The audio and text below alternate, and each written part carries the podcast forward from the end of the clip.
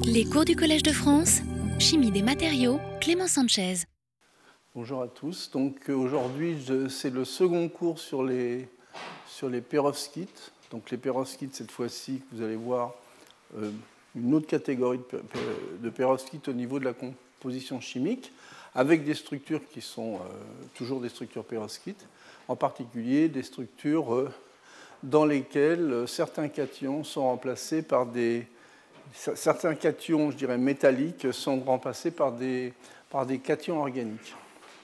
Donc en fait, voilà rapidement le, plan de la leçon. Donc euh, je vais reprendre quelques définitions euh, avec vous, surtout pour ceux qui n'étaient pas là la dernière fois.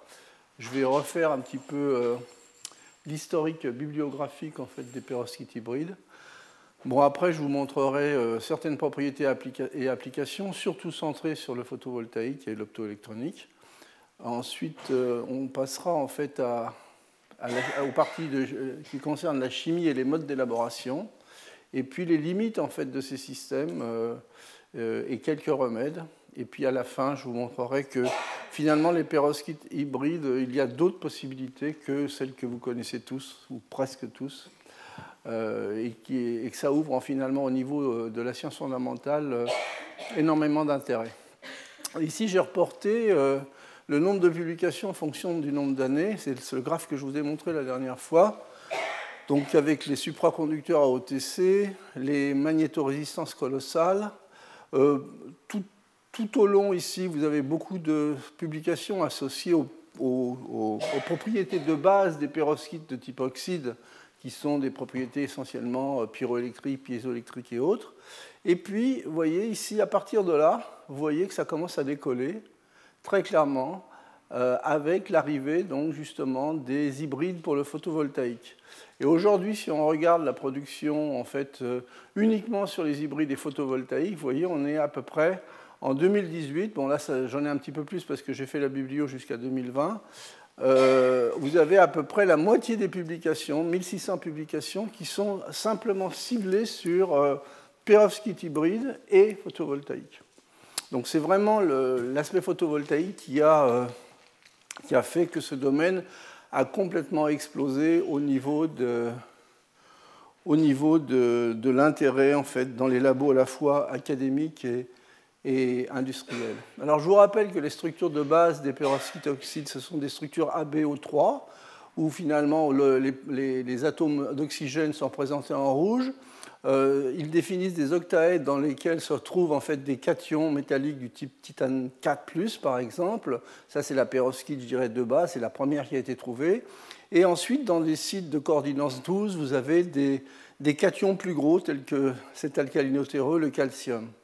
Ça, ce sont les perovskites que je dirais traditionnels, mais vous avez toute une famille euh, qui en fait correspond exactement aux mêmes structures, dans lesquelles finalement l'oxygène a été remplacé par un halogène, du chlore, du, soufre, euh, du chlore, pardon, du brome ou de l'iode par exemple. Donc du, fait de l'équilibre des charges, eh bien, vous allez avoir une, un positionnement des charges des cations qui va être différent. Typiquement, euh, vous avez trois charges ici négatives et ici 6. Donc finalement, vous allez avoir une compensation des charges uniquement par des cations dont la somme des charges sera 3 euh, Donc typiquement, au, centre, des octaèdres, vous allez avoir du plomb. Et puis, euh, dans le citre de coordinance 12, eh bien, vous allez avoir euh, soit, par exemple, d'autres types de, cations alcalins, ou bien les possibilités d'y inclure des molécules organiques du type de, de ce méthylammonium. Alors toute cette chimie, elle est basée finalement sur la chimie des métaux, des métaux, euh, je dirais, euh, un petit peu plus électronégatifs que l'on trouve en général à la droite du tableau périodique et qui correspondent à des métaux qui engagent essentiellement leurs orbitales S et leurs orbitales P dans les liaisons chimiques. C'est-à-dire globalement, les orbitales D jouent un second rôle, je ne vais pas rentrer dans les détails, mais elles ne participent pas, par exemple, au changement euh, d'oxydoréduction. Alors si on regarde maintenant euh, justement les débuts de cette chimie, en se basant pour un des premiers travaux que j'ai trouvé, c'est celui du, euh, cristallographe danois Aldor Topsé, qui a préparé, vous voyez, en se basant sur une chimie donc des halogènes et du mercure, qui a préparé un premier composé, typiquement qui correspond exactement à cette formule, où le cation A, ben, c'est un, un, alkyle ammonium. Le cation dans les sites tétraédriques, c'est du mercure, donc un mercure divalent, euh, qui a également une, électronégativité de l'ordre de 2, comme le plomb par exemple, et puis des halogènes type chlore. Donc ça, ça a été le premier travail en 1882. Ensuite, on va se rapprocher en fait des, des perovskites qui sont un petit peu plus d'intérêt dans le cadre de la leçon d'aujourd'hui. Le travail de Wells euh, en 1893, vous voyez, donc, où il, étudie toute une famille autour des halogénures de plomb avec essentiellement le césium comme, euh, comme cation central, mais tout ça, ça correspond exactement aux structures perovskites, bien entendu, euh, qui ont été définies, définies au niveau structural précédemment. Ensuite, un travail qui commence à être plus intéressant sur l'aspect des propriétés, c'est le travail de Moller qui a publié en fait deux articles assez intéressants où à nouveau en fait il euh, réutilise cette perovskite euh, de plomb et d'halogénure avec euh, en, cation en site de coordination 12 le césium. Mais là, vous voyez, commence à faire apparaître certaines propriétés qui peuvent être intéressantes du type photoconductivité. C'est 1957, Hein, typiquement. Bon, ça a été un petit peu oublié dans la littérature. Et puis arrive ensuite le travail de Weber en 1978, où il établit la première structure, euh, je dirais par diffraction des rayons X, où finalement on retrouve la, la, la perovskite classique. C'est énormément autour de celle-là que je vais euh, discuter aujourd'hui dans, dans, ma, dans ma leçon. Mais bon, vous allez voir qu'il y, a énormément de variantes, mais je dirais que c'est la, la perovskite hybride de base, où on a un plomb, on a des halogènes en rouge qui euh, définissent un site octaédrique, et puis dans la cage centrale, on a un, cation organique, typiquement le méthylammonium, ce système-là, c'est la structure de base et elle a été euh, établie par euh, ce chercheur Dieter Weber, voyez, en 1978. Ensuite, il y a un saut, 1994, et là, à mon avis, c'est un des premiers travaux qui ouvre finalement vers, le début des propriétés, puis de la vague, je dirais, de la vague, de la vague des propriétés électroniques et photovoltaïques des, euh, des perovskites. Ça, c'est un travail de David Mizzi, qui est bien connu dans, dans l'élaboration de nombreux matériaux, de nanomatériaux. J'en ai souvent parlé euh, dans d'autres cours au cours de ces dernières années, qui a donc euh, réalisé la synthèse d'hybrides, de, de perovskites hybrides, organiques inorganiques, mais cette fois des systèmes lamellaires, en choisissant comme métal central, bon, pas le plomb, mais l'étain, et en particulier, il a joué au niveau de la chimie avec euh, un couple de cations, un petit cation du type méthylammonium, et puis des, butylamines, des butylamines protonées, comme second cation. Bon, je reviendrai là-dessus. Donc ça, c'est une stratégie qui permet finalement de, passer des structures 3D conventionnelles des, perovskites à des structures lamellaires du type 2D. Hein. donc typiquement, ce sont des perovskites lamellaires, vous voyez, où euh, le petit cation se trouve dans le site interne de la perovskite, et puis les grands cations, en fait, sont des doubles couches cationiques qui séparent finalement les structures lamellaires. Hein. Alors, ce qui est intéressant dans le travail de Mizzi, bon, typiquement, si je reprends un dessin un peu plus euh, alléchant, euh, ce sont les phases que j'ai définies la dernière fois de Rudlensen-Lesden-Popper. Euh, avec finalement des structures en forme perovskite, le petit cation organique au centre, au centre, au centre dans les cavités, au centre des octaèdres, vous avez l'étain entouré de six dans le cas présent, et puis ces petites boules marron à l'extérieur, ce sont les, symbolisent finalement les grands cations organiques. Alors ce qu'il a montré dans son travail, c'est non seulement cette possibilité de variété structurale, mais également ce sont des semi-conducteurs dont la résistance diminue lorsque n augmente. Et en particulier, il observe des transitions isolant-métal, euh, ou semi-conducteur métal, pour être plus, plus exact. Et donc, ça, montre déjà que ces matériaux sont quand même assez intéressants au niveau des, propriétés euh, électroniques en particulier.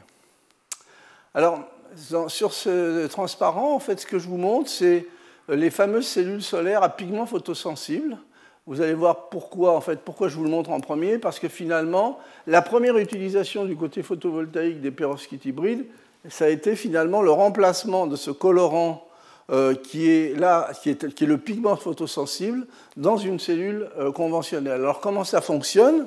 Vous avez la lumière qui traverse une électrode transparente. Vous excitez ce colorant, donc vous allez créer une paire électron-trou au niveau du colorant. L'électron dans l'état excité du, du, colorant passe dans le semi-conducteur N, qui dans le cas présent est de l'oxyde de titane. Ensuite, il est déversé dans un circuit extérieur, revient à la contre-électrode. Et donc à ce moment-là, bon, donc vous avez ici un écoulement de flux, en fait, de, flux de courant. Donc c'est ce qui est intéressant dans l'effet photovoltaïque. Ce flux arrive à la contre-électrode. Et donc à cette cathode, vous allez avoir des électrons qui réduisent des espèces oxydées du type I3-. Vous avez le couple I3- I- dans solution. Et ensuite, les espèces qui sont euh, réduites, c'est-à-dire les, les, les, iodures, les ions I-, diffusent jusqu'au colorant oxydé pour le réduire et la boucle est bouclée. Donc ça, c'est une cellule, je dirais, euh, à pigment photosensible. Et ceci a été découvert, vous voyez, en 1991 par Gretzel. Et c'est ce que l'on appelle maintenant la, fameuse cellule Gretzel, qui est connue, euh, j'irais, mondialement. Et donc, c'est basé finalement sur ce système qui est assez astucieux, qui imite un petit peu finalement euh, la photosynthèse.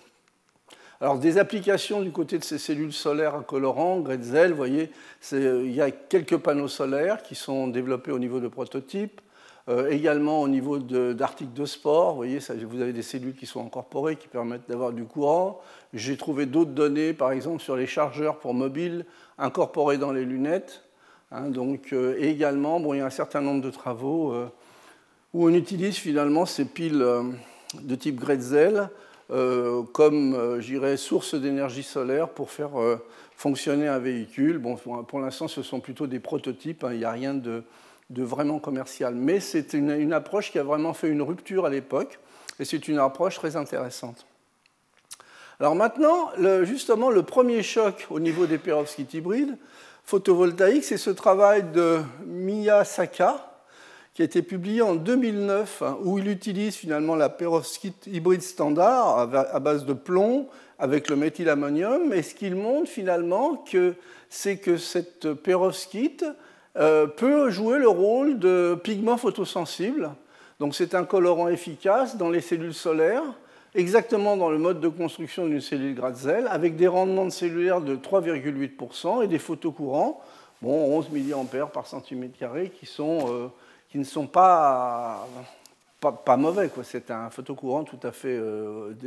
Aujourd'hui, les cellules Gratzel sont entre 12 et 13% comme rendement optimum les, cellules Gratzel, je vais en reparler tout à l'heure. Donc c'est pour vous donner. Donc il y avait déjà, sur une première manip, il y avait déjà un rendement qui n'était pas mauvais, en fait, qui n'était pas nul. Alors la seconde publication de, de, la même équipe, et là c'est assez intéressant au niveau de la construction chimique, euh, c'est l'étude finalement des, de l'autre propriété, c'est-à-dire les propriétés de photoluminescence de ces perovskites hybrides. Euh, une manip assez simple pour la mettre en évidence vous prenez les deux précurseurs, c'est-à-dire le, bromure de, méthylam, de méthylamine et puis un bromure de plomb dans un solvant qui est compatible avec les deux systèmes. Donc vous obtenez une solution homogène et vous déposez sur un substrat une goutte, sur un substrat par exemple d'alumine ou autre, vous, déposez une goutte de ce système. Alors ce qui est très intéressant, c'est que la synthèse elle a été suivie sous irradiation UV. Alors ce que vous voyez ici à temps t égale 0, c'est que vous ne formez pas du tout la perovskite par séchage simple. Et, au fur et à mesure que vous poussez le séchage avec un petit effort de température, vous voyez 50 degrés, vous voyez apparaître la luminescence euh, intense du système perovskite. Donc finalement, c'est une nucléation et croissance de la perovskite, je reviendrai là-dessus, qui peut avoir lieu à des températures qui sont au niveau de l'ambiance ou pratiquement pas très loin de la température ambiante. Donc typiquement, c'est de la chimie douce. Alors ça, ça donne des matériaux fortement luminescents.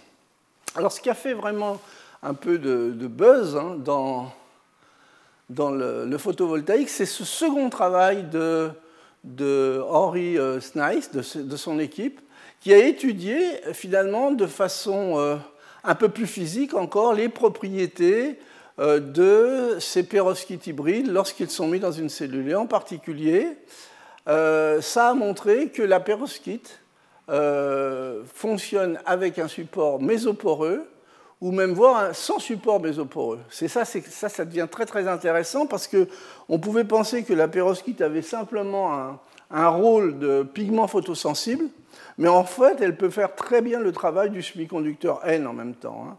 Donc euh, c'est un travail qui a été publié, vous voyez, en, 2000, en 2012, et ça, ça a été vraiment le, le second choc important dans la communauté scientifique puisque les supports peuvent être évidemment du TiO2, mais ça peut être simplement de l'alumine, et l'alumine, c'est un système qui est isolant.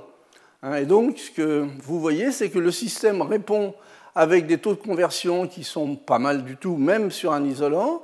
Et lorsqu'on regarde les photocourants, eh ben on est à peu près à des photocourants entre 15 et 20 mA par centimètre carré, même si on utilise un substrat qui est isolant, l'alumine. Ce qui veut dire, en gros, c'est que la perovskite hybride peut faire les deux. Elle peut être à la fois euh, sensibilisateur, mais également peut jouer le rôle d'un conducteur et de créer une jonction PN qui soit efficace. Hein.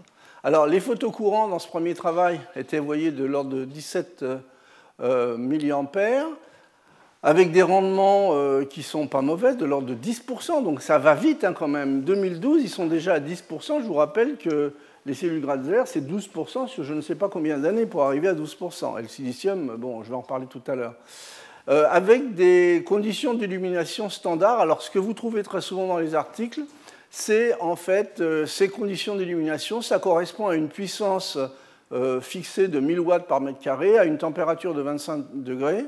Et illumination AM1.5, ça veut dire que vous, vous, ça correspond à la traversée d'environ 1,5 fois l'épaisseur de la couche atmosphérique. C'est-à-dire que si vous irradiez au zénith, à ce moment-là, vous avez une couche atmosphérique. Si vous irradiez en fait à 40, 42 degrés, je crois, vous avez 1,5, vous traversez beaucoup plus. Et ça, ce sont finalement les normes standards qui sont utilisées dans le photovoltaïque, dont vous, à chaque fois que vous voyez des données, regardez qu'au moins en fait, les normes standards soient, soient conservées parce que ça vous permet de comparer finalement les systèmes. Et tout ce que je vais vous montrer aujourd'hui, c'est basé en fait sur les normes standards.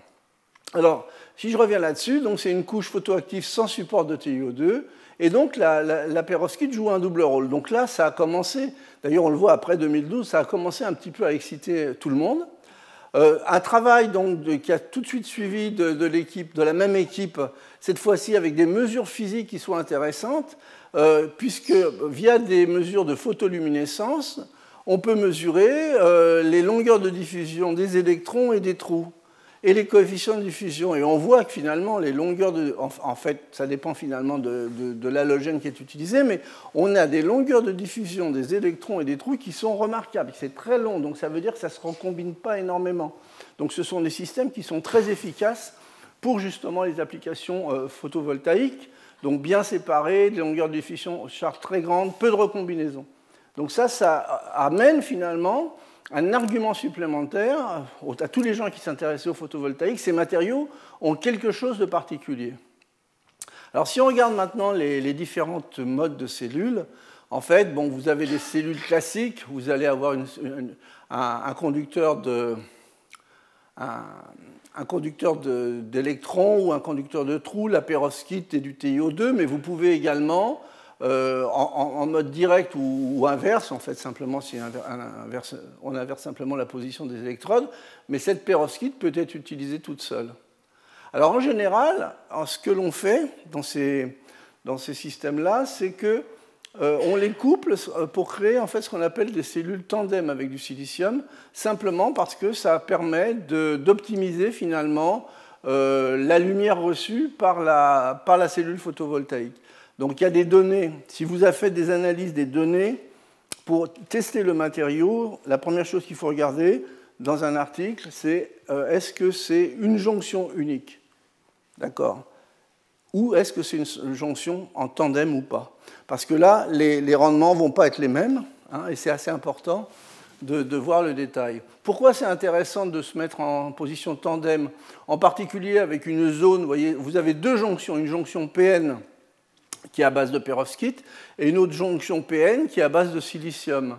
Donc la perovskite, elle, vu son gap, absorbe les radiations bleues du spectre solaire, Et donc la, partie silicium, elle, va absorber les radiations rouges et infrarouges. Donc vous récupérez, en fait, en faisant une cellule tandem, un peu plus de photons, finalement, sur l'ensemble du spectre électromagnétique. Ça, c'est un premier point. Le second point, c'est que vous avez, pour toute cellule, une jonction PN unique, vous avez une limite théorique de, la transformation photon vers l'électron qui est donnée par euh, la relation de Shockley-Kaiser. Et donc, pour une seule jonction PN, le rendement maximum de la cellule est de 31% pour, vous voyez, dans les conditions standards, à nouveau, pour un gap du semi-conducteur de l'ordre de 1,55 électronvolts. C'est vrai pour une jonction PN. Quand vous commencez à coupler en fait plusieurs jonctions PN, eh bien cette limite de Shockley peut être dépassée. Et ça, c'est intéressant au niveau de l'application. Par exemple, si vous couplez N, N cellules euh, de jonction PN, à ce moment-là, le rendement de votre cellule photovoltaïque théorique peut atteindre, je crois, quelque chose de type 86%. Euh, D'accord? Donc il y a beaucoup de travaux dans la littérature qui se font avec une jonction ou avec le système tandem, parce que ça leur permet déjà d'avoir un optimum au niveau des, photons, globalement, qui sont captés par la cellule.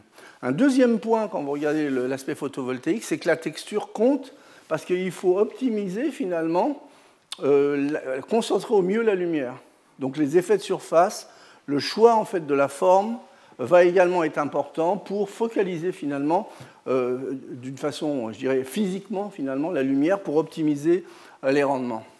Alors ça, c'est un premier travail qui a été fait, vous voyez, en 2018, oui, 2018 où finalement, en, montant une cellule tandem avec du silicium, 25% de rendement, avec des photocourants de l'ordre presque de 20, euh, avec des facteurs de forme qui ne sont pas mauvais, une stabilité sur une centaine d'heures à 85 degrés, avec un fort taux d'humidité, sous les illuminations standards. Et donc là, vous allez voir, c'est 2018, et là on sent vous allez le voir dans les prochains articles, une course finalement au rendement photovoltaïque. Hein. Voilà, ça c'est Oxford, euh, les, gens d'Oxford, qui sont à 27,3 à nouveau avec une cellule tandem. Donc un peu le, modèle équivalent. Et puis l'IMEC, donc c'est un centre de recherche euh, et de développement sur les cellules solaires qui est à Louvain en Belgique, 27,1%, vous voyez. Et récemment, en fait, euh, courant 2019, il y a une équipe euh, hollandaise qui a publié euh, euh, un travail où, en fait, ils atteignent également avec une cellule tandem 30%. Donc, vous voyez, on, atteint très vite des, valeurs de rendement de, conversion photovoltaïque qui sont, assez énormes. Alors, qu'est-ce qu'on attend, j'irais, dans les années 2020 et quelque chose? Je, je ne parie pas, mais je pense qu'on ira facilement vers les 33, 37, 37% en fait. Hein. Très facilement, parce qu'on voit bien, vous allez voir la pente, euh, s'il y a vraiment une, une, augmentation finalement de la qualité des, rendements, et, c'est aussi associé à la grande quantité de, chercheurs et de, et d'ingénieurs qui travaillent sur ce thème. Hein. Donc je vous rappelle, une perovskite hybride à une seule jonction PN, donc le matériau de base, la réponse maximale aujourd'hui, elle est de 25,2%. Ça, c'est le rendement photovoltaïque. Hein. Alors, si on compare ce rendement pour la cellule unique de perovskite hybride, le silicium cristallin, il est à 27,6, euh, en fonction si c'est un monocristal ou s'il est polycristallin. En, amorphe, c'est beaucoup plus bas, je vais vous montrer. Et puis d'autres systèmes qui ont été énormément euh, euh, étudiés, en particulier par des équipes françaises. Hein. Donc ce sont des alliages de cuivre indium, euh, gadolinium et sélénium, et donc c'est un sélénure de, ces métaux-là, couplé à une perovskite, vous voyez, on est également dans les 25%. Alors, à chaque fois que vous analysez quelque chose, regardez si c'est une jonction PN unique, si, si c'est un système qui travaille en tandem ou s'il y a multiples jonctions, parce que finalement les chiffres annoncés ben, dépendent énormément de du montage finalement de la cellule. Regardez également si par exemple si c'est un système qui est cristallin, polycristallin ou amorphe, si c'est fait sous forme de film, etc. etc. Parce que finalement ce qu'on voit souvent dans la presse, euh, dans la presse, euh, je dirais un peu de vulgarisation, c'est les chiffres. ah, le tel chiffre, tel chiffre, tel chiffre, mais après, il faut quand même aller regarder un peu dans le détail à quoi correspond justement ce chiffre. Alors ça, c'est une analyse qui a été faite en fonction du nombre d'années, depuis à peu près les années 75-80 jusqu'à 2020. Alors, ici, donc ce que vous avez ici, c'est le rendement cellulaire euh, photovoltaïque. Et ici, vous avez les années. Euh, ces deux petits traits rouges et marron ici sont les limites du modèle théorique Shockley-Kayser donc à 31 et à 33 parce que cette limite varie un petit peu en fonction finalement du, du, gap, c'est-à-dire la séparation entre bande de valence et bande, et bande de conduction du semi-conducteur. Mais globalement, c'est quelque chose qui est bloqué entre, je dirais, 31 et 33% Et donc pour des systèmes mono, euh, mono, monocellules avec une seule jonction PN, ils sont reportés ici, en dessous, en dessous de ces points-là. Ce que vous voyez au-dessus, là, ce sont des systèmes où ce sont des jonctions multiples. Alors maintenant, si on essaye de comparer tout ça, qu'est-ce que l'on voit? On voit, bon, si je prends la cellule de Gretzel, euh, à 12%, vous voyez, globalement, on est à 12,3%. Bon, il y a eu des améliorations, mais pas sur le rendement. Euh, les, les, cellules photovoltaïques entièrement organiques elle se trouve à 17% aujourd'hui au maximum, avec tous les problèmes qu'il y a eu de stabilité, etc. Donc c'est un score qui est, tout à fait intéressant. Du côté donc, des, alliages euh, cuivre, indium, gallium et sélénium, le maximum d'une seule jonction PN, on est à 23,4. Pour les silicium, 27,3. 23%. Euh, et puis pour l'arsenure de gallium, qui est un semi-conducteur bien connu, qui a, été énormément travaillé en, microélectronique, 30%. Donc vous voyez que globalement, les, les cellules de type perovskite sont à 25%. Elles sont pratiquement dans la course du silicium, euh, avec finalement des coûts euh, moindres, hein, et elles n'ont pas fini de progresser, parce que cette progression, on la voit très nettement sur ce deuxième graphique, où j'ai reporté uniquement pour les cellules, euh, les rendements cellulaires pour des cellules photovoltaïques hybrides, euh, sans tandem, juste la cellule PN, et vous voyez, euh, le travail a commencé en 2009, et là, vous voyez comment ça monte. Et aujourd'hui, on est à pratiquement à 25% en 2020. Hein. Donc en fait, c'est une, croissance qui est, qui est très très rapide avec, je dirais, des résultats qui sont assez convaincants. Alors, l'intérêt de ces, matériaux de type perovskite, je vous l'ai déjà souligné la, dernière fois, c'est que finalement, il y a une très grande possibilité, une très grande variabilité dans la composition chimique. Aujourd'hui, finalement, il y a une douzaine de cations euh, à base d'amines protonées qui ont été essayés, 21 euh, métaux divalents, et puis des espèces ationiques variées. Bon, l'essentiel du travail pour le photovoltaïque se, porte finalement sur des perovskites avec euh, comme anion les halogènes. Mais ce qu'il faut voir, et j'en parlerai à la fin de mon exposé, c'est qu'il y a des tas de mixités possibles, non seulement entre ammonium et entre, ammonium de différentes tailles, entre ammonium et des, cations gros, euh, des gros alcalins, du type césium par exemple, et vous avez également des mixités possibles du côté de l'anion. Donc ça, au niveau du, chimiste, ça ouvre un, un terrain qui est assez fabuleux pour créer finalement des nouveaux matériaux euh, et des nouvelles phases avec des nouvelles propriétés. Alors ce qui est intéressant, si on regarde euh, ces euh, dirais à nouveau la perovskite de base, avec des halogènes, du plomb et de l'ammonium, ce que l'on voit facilement, c'est que la substitution finalement soit de l'halogène, soit du cation, entraîne des variations à structure équivalente, entraîne des variations euh, du band gap, c'est-à-dire de la position et de la séparation des niveaux d'énergie, de manière totalement ajustable, voyez, entre 1,2 électron-volt et pratiquement 3 électron-volts. Euh, ça, ça veut dire que finalement, au niveau des photons, eh bien, on va pouvoir euh, ajuster les réponses si on arrive à, refaire, à, créer finalement des, des, des recombinaisons électrons-tout qui puissent émettre de la lumière, et ça va être le cas, eh bien, on va pouvoir ajuster très facilement le spectre des, colorations obtenues. C'est un petit peu ce qu'on observe dans, les quantum dots du type CDS et autres. Alors voilà ce que ça donne. Hein. Ce sont des matériaux qui sont très fortement fluorescents, où on peut ajuster finalement la fluorescence soit avec la composition chimique, en faisant varier par exemple le taux d'halogène, en faisant varier, je dirais, le, mélange, par exemple, chlore-brome ou iode-brome, eh bien, on peut balayer à pratiquement tout le spectre. Euh, tout le spectre de, couleurs, simplement parce qu'on on fait varier pratiquement euh, sur mesure la largeur de la zone interdite, entre donc l'espace entre la bande de, conduction et la bande de, valence. Alors ces perovskites, en voilà quelques-unes au niveau du positionnement des niveaux d'énergie.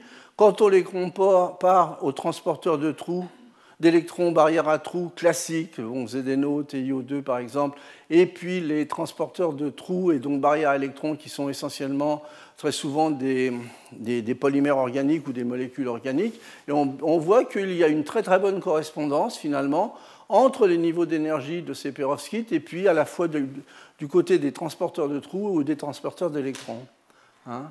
et donc ça veut dire que si on applique un voltage, euh, on va obtenir en fait une grande variation de couleurs et surtout une recombinaison radiative électron-trou qui va être très efficace puisque vous avez vu les, propriétés physiques intrinsèques des mobilités et des, propriétés, je dirais, de recombinaison sont absolument euh, remarquables pour ces matériaux-là.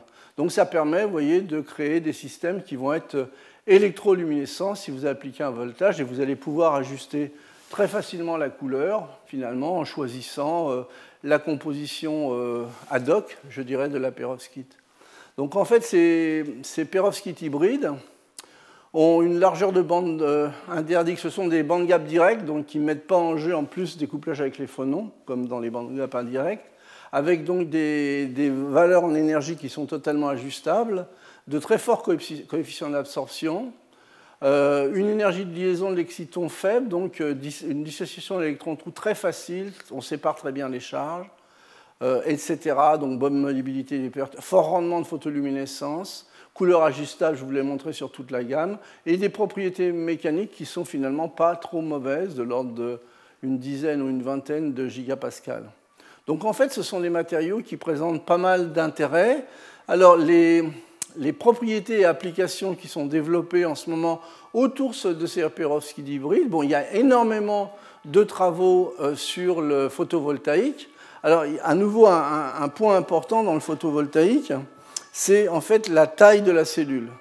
Vous avez des travaux euh, académiques, en général, dans un laboratoire, on travaille sur des, sur des électrodes de petite taille, typiquement de l'ordre du centimètre carré. Et là, on optimise le système, on obtient des rendements de 25% c'est beaucoup plus difficile d'obtenir des rendements équivalents sur des panneaux ou sur des, par exemple des, cellules qui font 20 ou 30 cm. Hein. En général, il y a un décalage.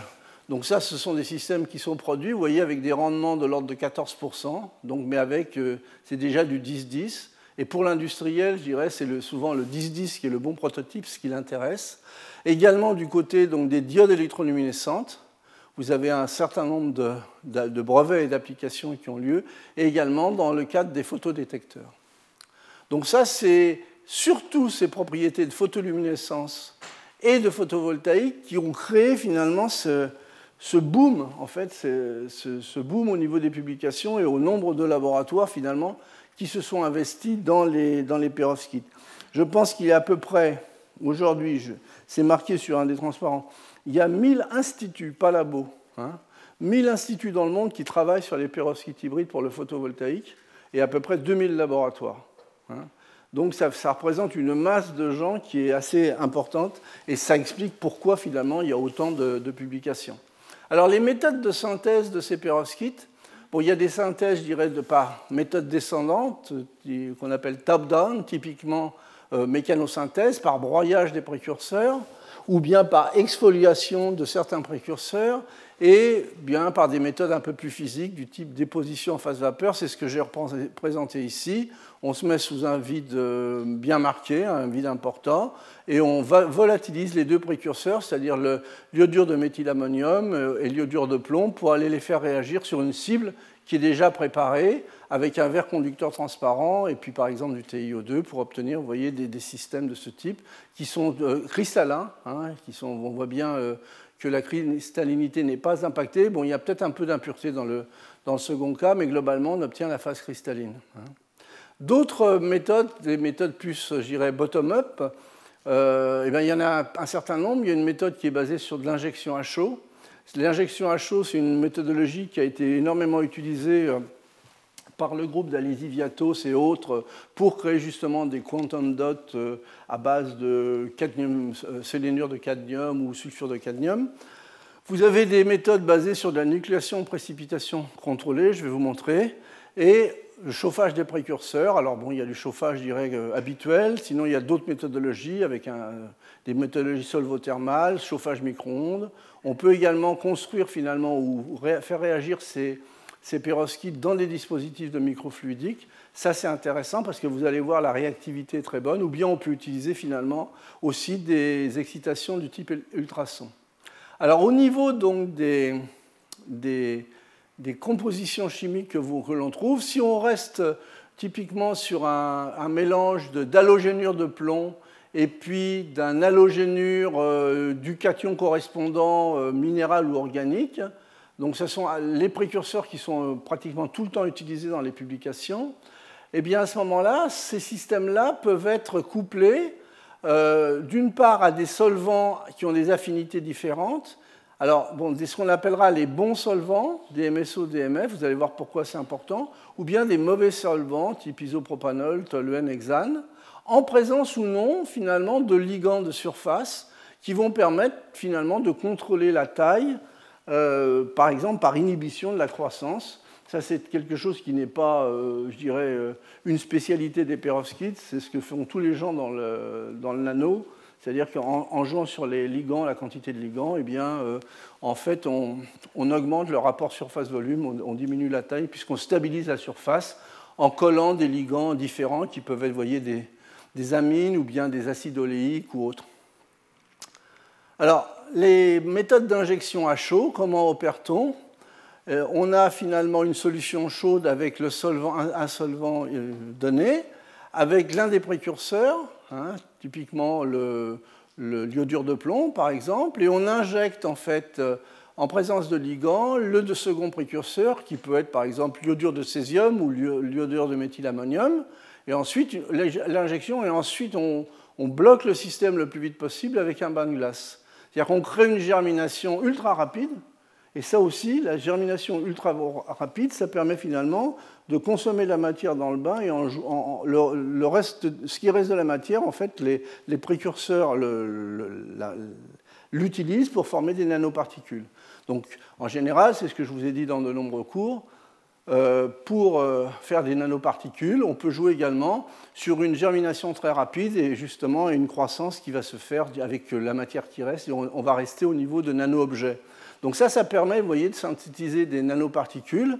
Et en fonction de la composition choisie, eh bien, on va obtenir des, colorations, par exemple, en luminescence, euh, qui vont être différentes. Et puis, quelque chose d'assez classique qui n'est pas propre au perovskite, en choisissant finalement les, molécules organiques que l'on utilise avec des chaînes plus ou moins longues, si on prend une tête acide ou une tête amine, eh bien, non seulement on va pouvoir euh, régler la taille des objets que l'on crée, ça, c'est très classique de la chimie douce. Mais également, on va régler les formes des objets. Alors là, j'ai reporté, vous voyez, sur, euh, sur, ce transparent, différents objets avec différentes formes, plus ou moins allongées, plus ou moins cubiques, des, petits cubes, des gros cubes, des petits cubes. Et ça, ça se gère simplement en jouant sur deux facteurs. La température, plutôt basse température, aux alentours de 100 degrés, ou plutôt haute température autour de 200 degrés, et maintenant en jouant finalement sur les longueurs, soit des chaînes acides, de l'acide oléique ou des chaînes plus courtes, ou sur les chaînes euh, des fonctions amines. Et donc ça permet finalement d'obtenir un espèce de diagramme de composition dans lequel on arrive à contrôler les formes, plutôt des cubes, plutôt des plaquettes, ou dans certains cas, je vous montrerai également, on peut obtenir des, formes beaucoup plus allongées sous forme tige, avec des tailles qui sont différentes. Donc là, ça, ce sont des méthodologies par exemple, ça a été énormément travaillé par euh, Liberato Mana. Liberato Mana a travaillé des années avec Ali Visiatos à Berkeley. Donc, euh, en fait, les méthodes de, synthèse, euh, en fait, il y, a quand même des similitudes. Hein. C'est toujours les, méthodes de synthèse par injection à chaud. Donc, en fait, ça permet de déployer des matériaux avec, avec des tailles, des, formes différentes, en restant à l'échelle nanométrique. Alors une autre méthode qui, moi, me plaît énormément au niveau de la synthèse, c'est finalement la synthèse vraiment 100% euh, chimie douce, où on va faire la chose suivante dans ce cas-là. On va prendre l'un des précurseurs, hein, ou, ou, le mélange des précurseurs, on va les dissoudre dans un bon solvant, typiquement des MSO ou des MF, on peut éventuellement ajouter des ligands à longue chaîne euh, si on veut contrôler la taille ou les, formes. Mais en fait, la réaction va se faire lorsque l'on va introduire ce mélange réactionnel dans un mauvais solvant qui va précipiter finalement l'étape de nucléation. Et ça, ça se fait à température ambiante. Et ensuite, évidemment, on va former euh, ces perovskites hybrides euh, sous forme de systèmes nanostructurés, de nanoparticules, nanoplaquettes ou nanofeuillets, en fonction finalement euh, des décompositions chimiques et des proportions finalement des, ligands euh, aminés ou acides que l'on met dans le milieu. Mais tout ça, ça peut se faire à température, à température ambiante. Hein. Donc c'est le passage de mélange d'un bon solvant à un mauvais solvant qui crée justement une sursaturation locale, la germination puis la croissance. Et donc tout ça, ça se fait à des températures proches de l'ambiante. Vous voyez, bon, euh, vraiment, tout le monde peut faire une perovskite finalement. Donc j'ai un mauvais solvant, par exemple du toluène ici. Euh, j'ai mon mélange de précurseurs dans un beau solvant, j'injecte et j'obtiens des nanocristaux de perovskite. Et ensuite, je peux faire varier, euh, je dirais, la, forme de, des cristaux en jouant sur les paramètres externes, en, jouant sur la composition également et en jouant sur la, sur la nature des ligands. Voilà un autre exemple qui vous montre qu'en en jouant finalement sur le processus chimique, mais toujours en travaillant par euh, précipitation, euh, en, jouant sur le couple bon solvant, mauvais solvant, on obtient des structures en plaquettes, des structures en cubes, des structures en tiges, ou, vraiment des structures nanométriques, ou, vous voyez des structures relativement anisotropes. Donc tout ça, ça peut se faire, agir à température, euh, à température ambiante dans des conditions de chimie douce. Alors on peut combiner c'est justement ces approches bon solvant, mauvais solvant, avec des tas de, processus, de procédés d'ingénierie. Par exemple, on peut, euh, il y a eu des travaux qui couplent, vous voyez le mélange de précurseurs, bon solvant, la méthylpyrrolidone avec des ligands, toluène, mauvais solvant, et on fait de l'électrospray. On va générer finalement la, fameuse perovskite euh, ABX3, euh, que je, représente sous cette forme-là, de façon symbolique. Alors, ce que j'ai trouvé dans la littérature, bon, c'est l'utilisation de dépôts aérosols pour faire du spray coating, euh, délivrer les systèmes directement en forme de film avec l'impression jet d'encre, euh, ou bien simplement la, raclette du système. Hein, donc tout ça, c'est compatible avec des procédés qu'on utilise tous les jours, je dirais, pratiquement, dans, le, dans, dans, les, laboratoires qui font de la chimie des matériaux et de la chimie colloïdale ou de la chimie douce d'une façon générale. Alors voilà une, un exemple qui est assez amusant. Donc c'est l'élaboration de films perovskites et ça c'est intéressant puisqu'il y a beaucoup d'applications qui, euh, qui visent la formation des films et en particulier dans le photovoltaïque. Donc on peut les former en une seule étape donc, en mélangeant simplement les deux précurseurs dans un bon solvant, et ensuite en, faisant bon, un dépôt par, euh, par exemple par spin coating et en, en présence d'un chauffage modéré. Donc le bon solvant dans, ce dans cet exemple-là, c'est une diméthylacétamide. Hein. Donc les mauvais solvants, typiquement, ça va être de l'isopropanol. Et c'est ce qui est fait dans ce deuxième euh, exemple, où on va utiliser, vous voyez, du, dans un premier temps, on va faire un dépôt de l'iodure de plomb dans le bon solvant. Et puis on va mettre l'ammonium, l'iodure de, méthylammonium dans un solvant qui est juste bon pour lui, mais qui n'est pas bon pour l'ensemble. On va le déposer et ensuite on va les former la perovskite. Et donc vous voyez, ça donne finalement, euh, ces approches ont l'air semblables, mais ça donne une versatilité sur la taille des objets qu'on peut obtenir, sur la, la, façon de former le film. Hein. donc c'est une, euh, une, euh, une physico-chimie qui est assez riche. Euh, ça, c'est un travail qui a été fait par Liberato Mana et son équipe. Hein. et donc, pour faire des, des, de nanocristaux, hein, donc, euh, tout ça, c'est fait à température ambiante, à l'air. Vous allez voir, je vais vous montrer le, protocole, c'est très simple. Hein. et on passive les nanocristaux en fait, par des ligands à chaîne courte, comme je vous l'ai décrit précédemment. Alors, comment fait-on?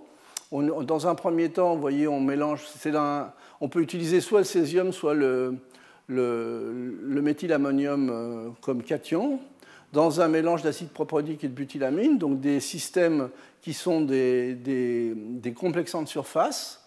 On mélange l'ensemble 10 secondes, on additionne le plomb dans un deuxième temps, on commence à former, puisqu'on a, voyez, on a un mauvais solvant qui arrive, on commence à former le, la perovskite, on centrifuge, on remet les cristaux en suspension, et ensuite, eh bien, on fait du spin coating à partir de cette, ou du, du jet à partir de cette dispersion colloïdale. Donc ça donne, voyez, des nanocristaux qui ont une qualité euh, qui, est, qui, est, relativement bonne. Là, on voit bien le cliché de microscopie électronique.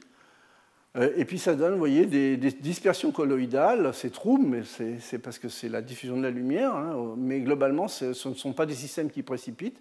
Et à partir de ces systèmes, ben, on peut déposer euh, par spin ou par deep coating, finalement, des systèmes à base de perovskite.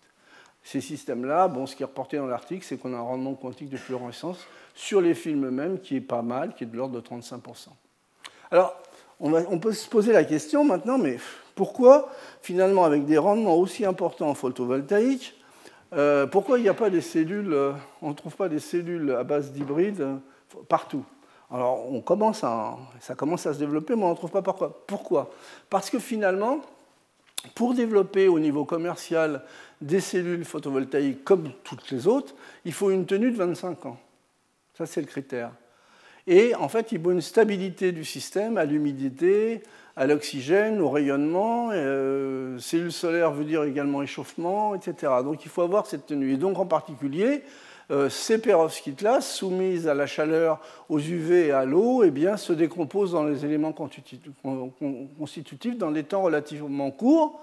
Et en plus, le cation A, tel qu'il est, le, le, le, le, cation le, plus utilisé dans les, dans les synthèses, eh bien, c'est un cation, vous voyez, qui est relativement hygroscopique.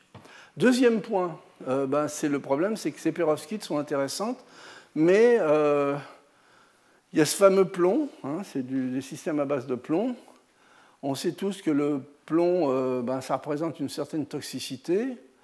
ça, ce sont les doses réglementaires, donc tolérer 15 microgrammes par litre d'eau ou 0,15 microgrammes par litre d'air.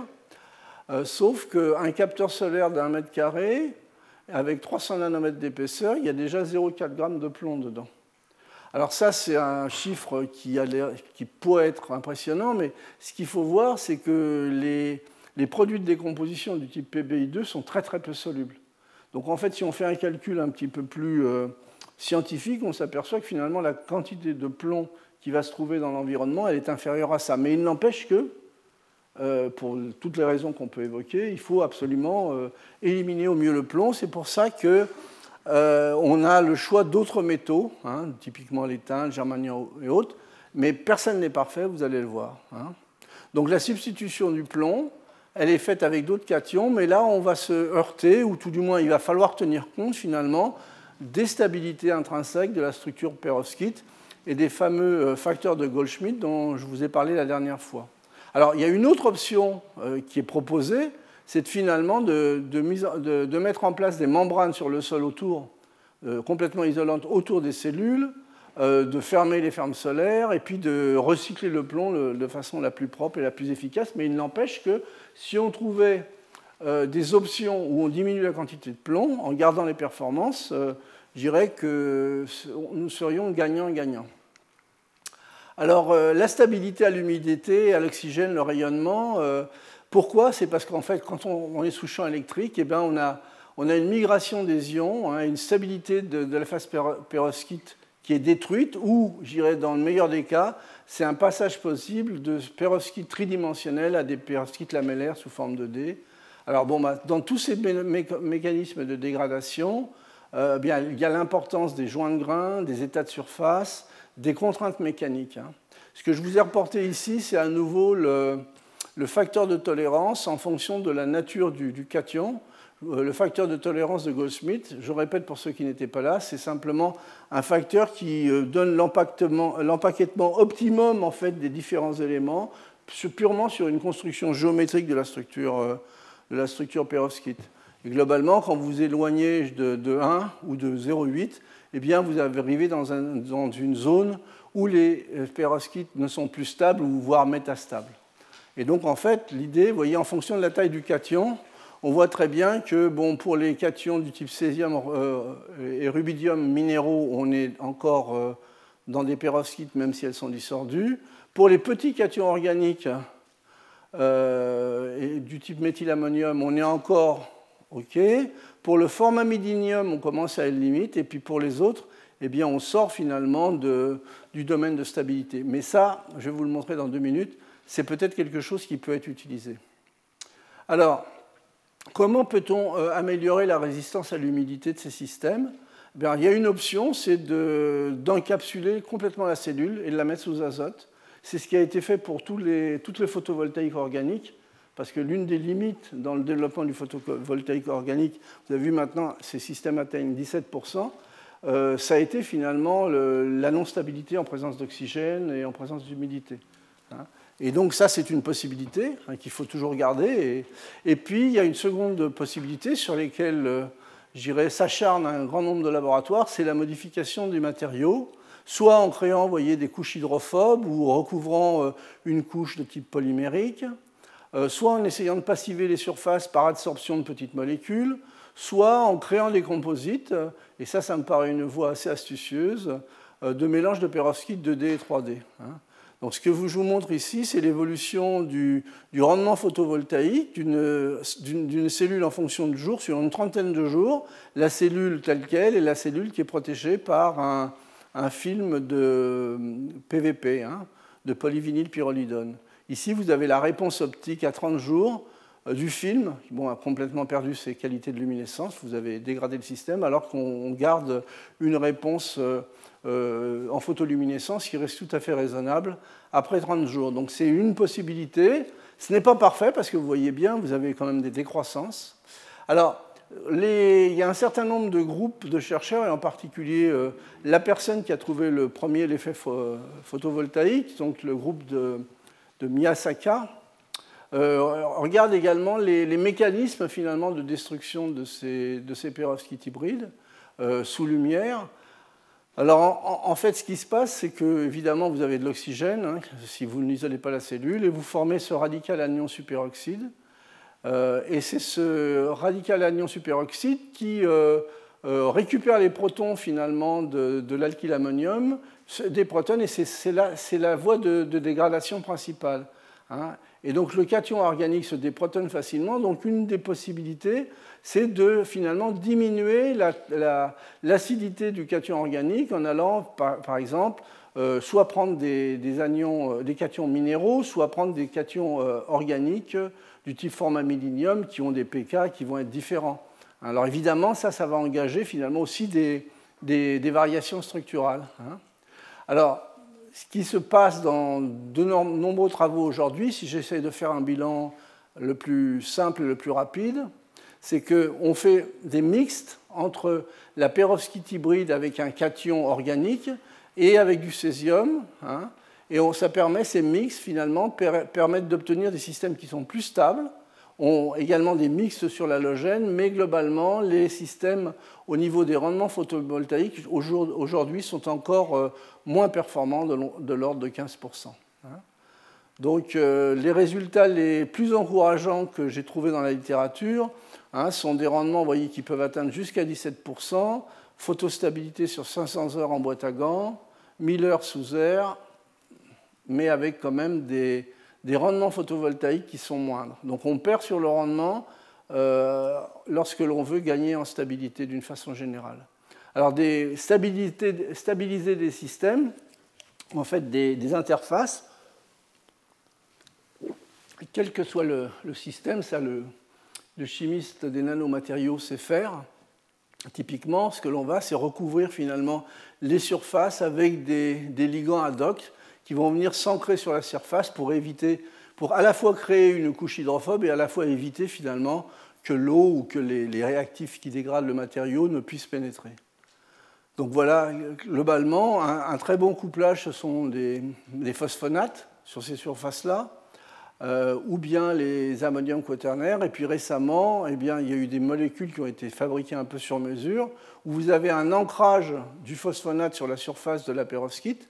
Donc ça, c'est un lien covalent. Et en même temps, vous voyez, vous avez une fonction euh, d'ammonium quaternaire qui vient jouer le rôle de l'ammonium, euh, de l'ammonium, dirais, qui rentre dans la structure perovskite. Et donc tout ça, ça permet de stabiliser les surfaces de certains systèmes.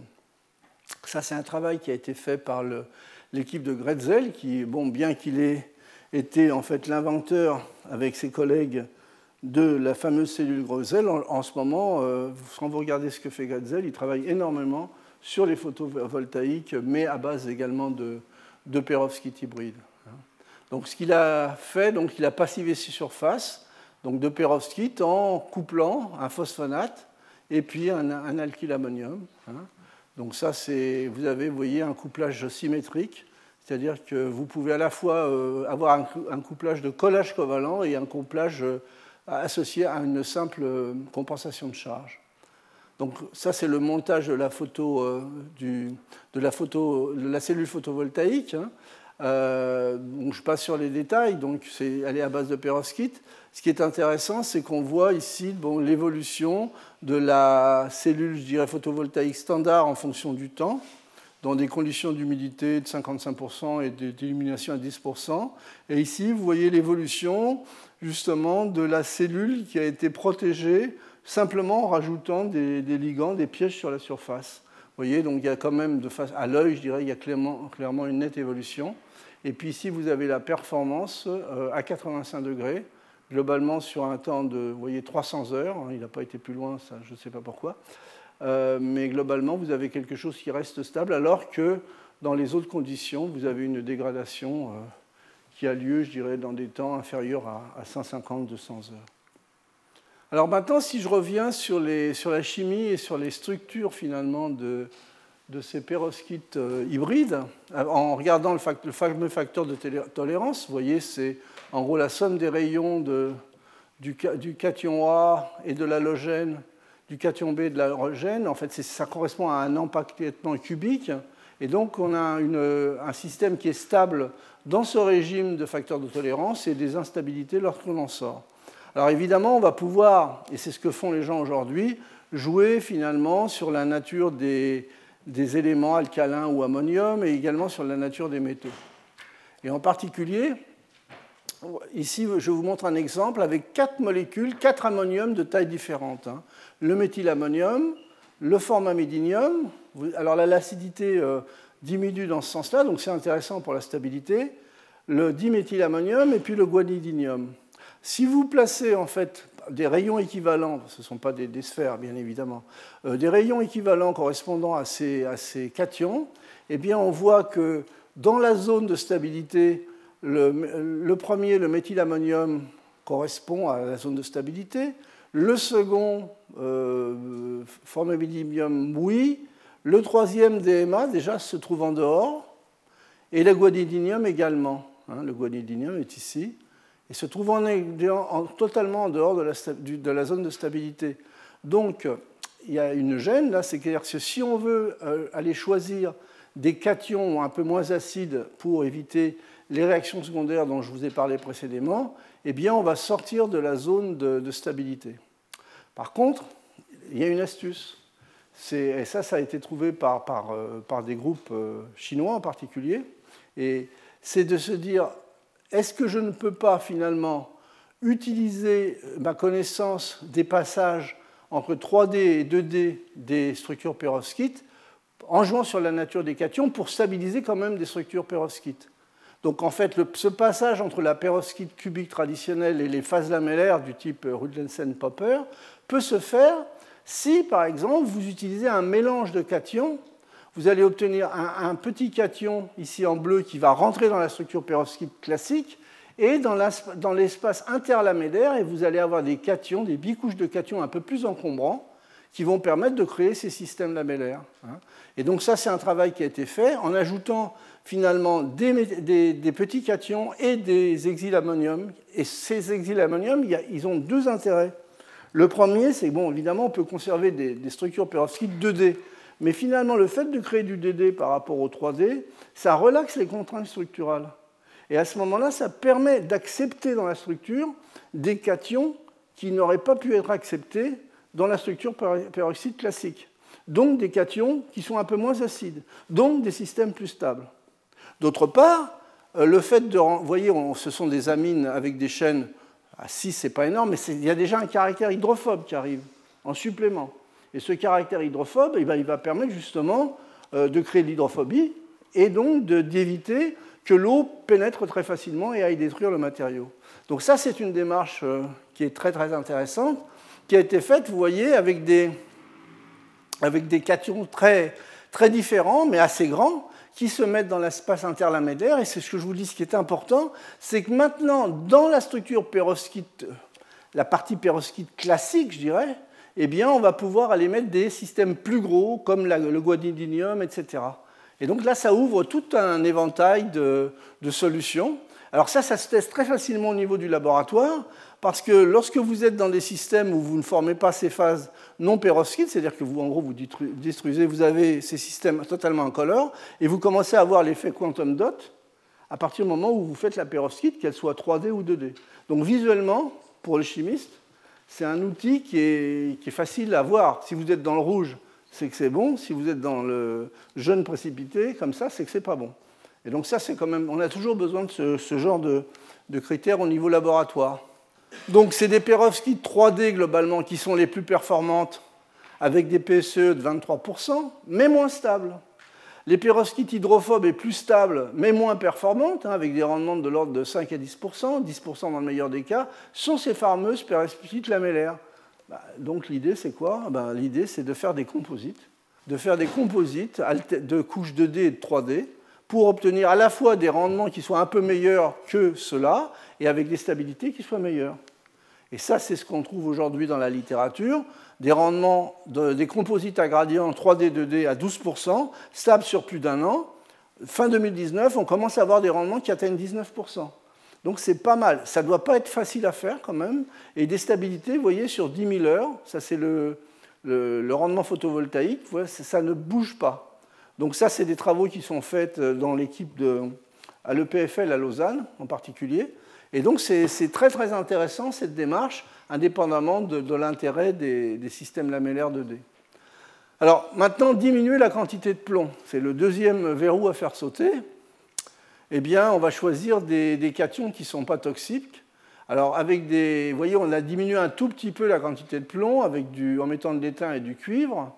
Euh, là, on a des rendements photovoltaïques qui restent à 20%, mais quand même, on a encore beaucoup de, beaucoup de plomb. Et aujourd'hui, il y a énormément d'études euh, qui essaient de substituer le maximum de plomb essentiellement par des cations divalents du type étain 2, germanium, euh, tout en jouant sur les règles finalement de composition structurelle et les paramètres, je dirais, de stabilité de Goldschmidt, de telle façon à la fois à conserver les structures et en incluant finalement des, cations différents.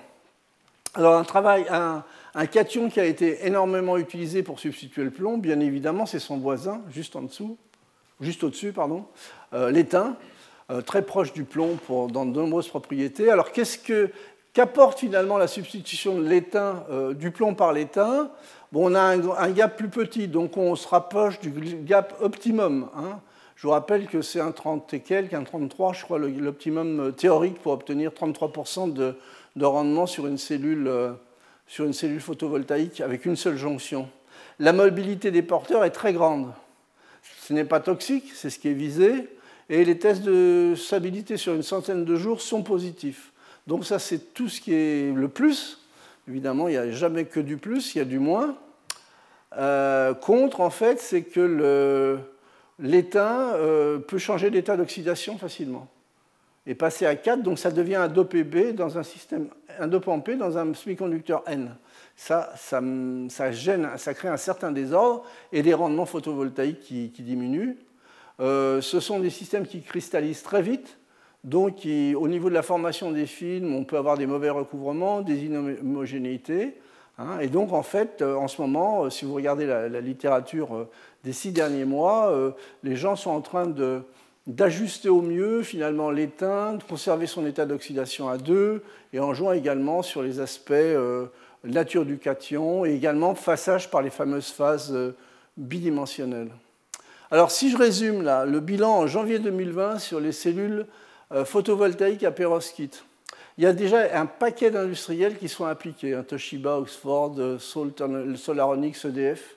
Ça, ce sont des, ils sont impliqués, c'est vraiment des systèmes sur lesquels les gens travaillent énormément. Il y, a eu le, il y a le même engouement que sur le silicium au départ. Au niveau académique, euh, plus de 1000 instituts et donc 2000 laboratoires. En France, vous avez l'Institut photovoltaïque d'Île-de-France, vous avez le CEA et ses filières, vous avez de nombreux UMR CNRS qui travaillent là-dessus. Au niveau des résultats, aujourd'hui, ben, les modules de labo en cellules uniques, euh, c'est plutôt 25%, 27 à 30% en cellules tandem, mais sur des tout petites surfaces. Sur les grands modules, euh, au moins des 10-10, on atteint 14%, c'est-à-dire qu'on est déjà quand même au moins au niveau, voire au-dessus des cellules de Grotzel. Donc ça, c'est un aspect positif. Hein. Et ensuite, bon, bah, il y a énormément de travaux en ce moment qui sont là pour, euh, comme je viens de vous le mentionner dans la dernière partie de mon exposé, pour améliorer finalement les propriétés, la stabilité en variant finalement euh, la nature des cations, alors jouant sur les anions, en passivant les interfaces, substitution de certains anions par du sélénium. Bon, ça, c'est peut-être pas génial au niveau des aspects toxiques. Euh, et puis des perovskites hybrides à composantes minérales, c'est-à-dire on va pas commencer à panacher les systèmes euh, avec, par exemple, des alkylammonium et du, et du césium, et puis les fameux composites 3D, 2D. Au niveau de la toxicité du plomb, il y a des résultats prometteurs par substitution de, de l'étain ou du germanium. Il y a des perovskites au bismuth et à l'antimoine qui sont en train d'être développés. Pour l'instant, les, performances restent encore faibles. Euh, mais bon, euh, c'est peut-être qu'un début.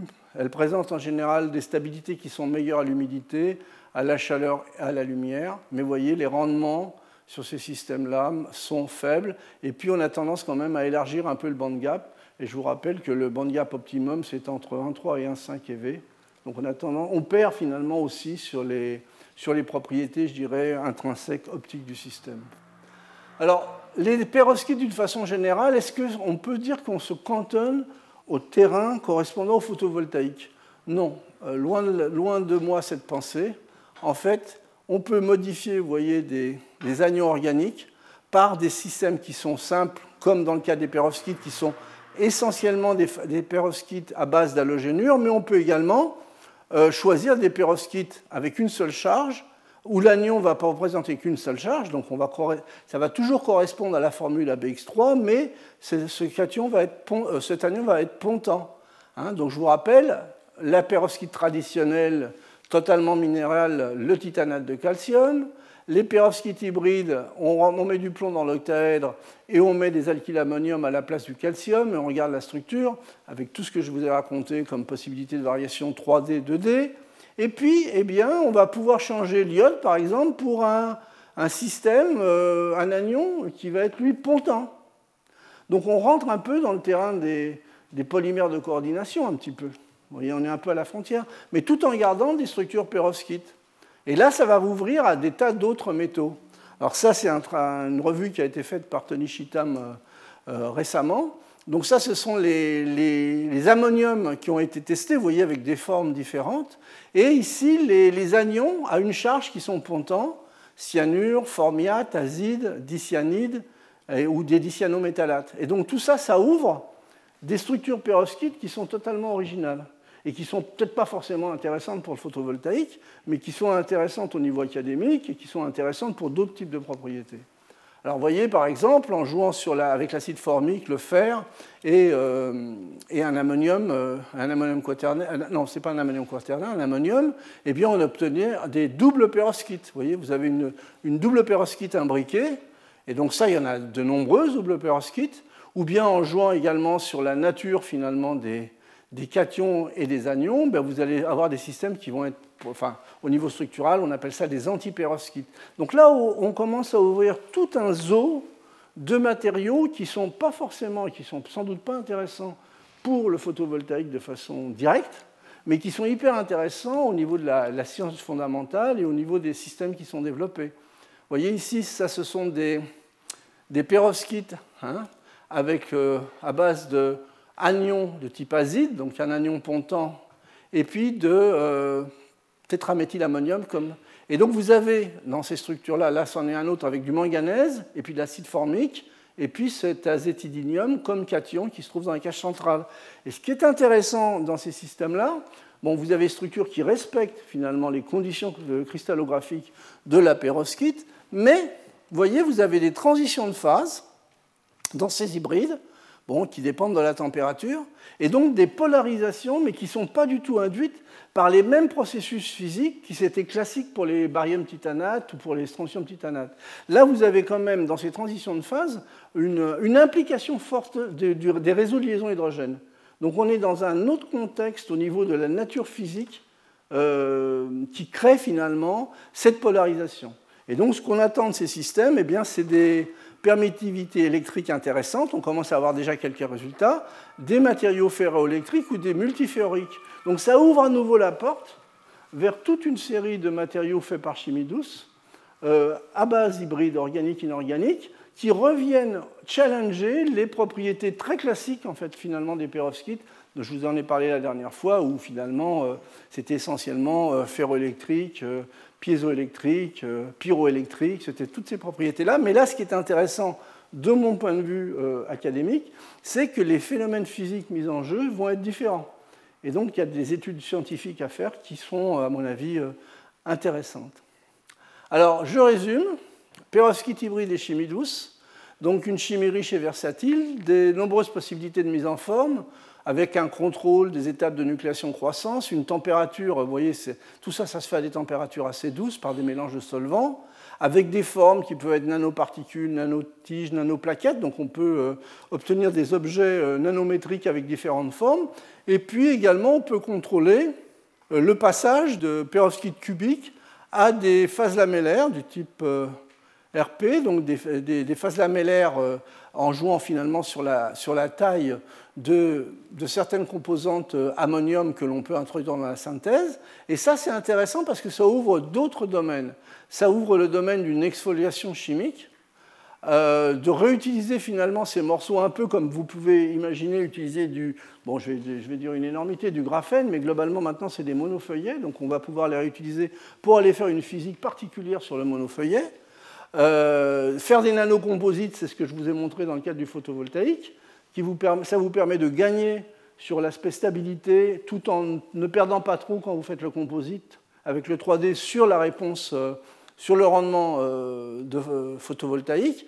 Et puis, ça ouvre tout un domaine qui est très très peu étudié, c'est des cristaux liquides à base de perovskite. Sachant que ces cristaux liquides, maintenant, on va pouvoir jouer dans le feuillet sur la propriété spécifique de ce qu'on met dans le feuillet. Ça ne va pas être simplement l'empilement euh, avec toute l'étude structurelle qui doit être géniale et intéressante à faire, mais il y a la propriété intrinsèque du feuillet qui peut avoir un peu les propriétés que je vous ai résumées de façon non exhaustive, mais que je vous ai résumé, dans un temps relativement court. Voilà, donc 2000 euh, laboratoires de recherche investis sur ce thème. Il y a encore plein de choses à faire. Il faudrait aussi que les laboratoires regardent, de mon point de vue, aussi en dehors du photovoltaïque, parce qu'il y a énormément de choses intéressantes au niveau de la science fondamentale à faire sur ces systèmes-là. Voilà, je vous remercie. Retrouvez tous les contenus du Collège de France sur www.colège-2-france.fr.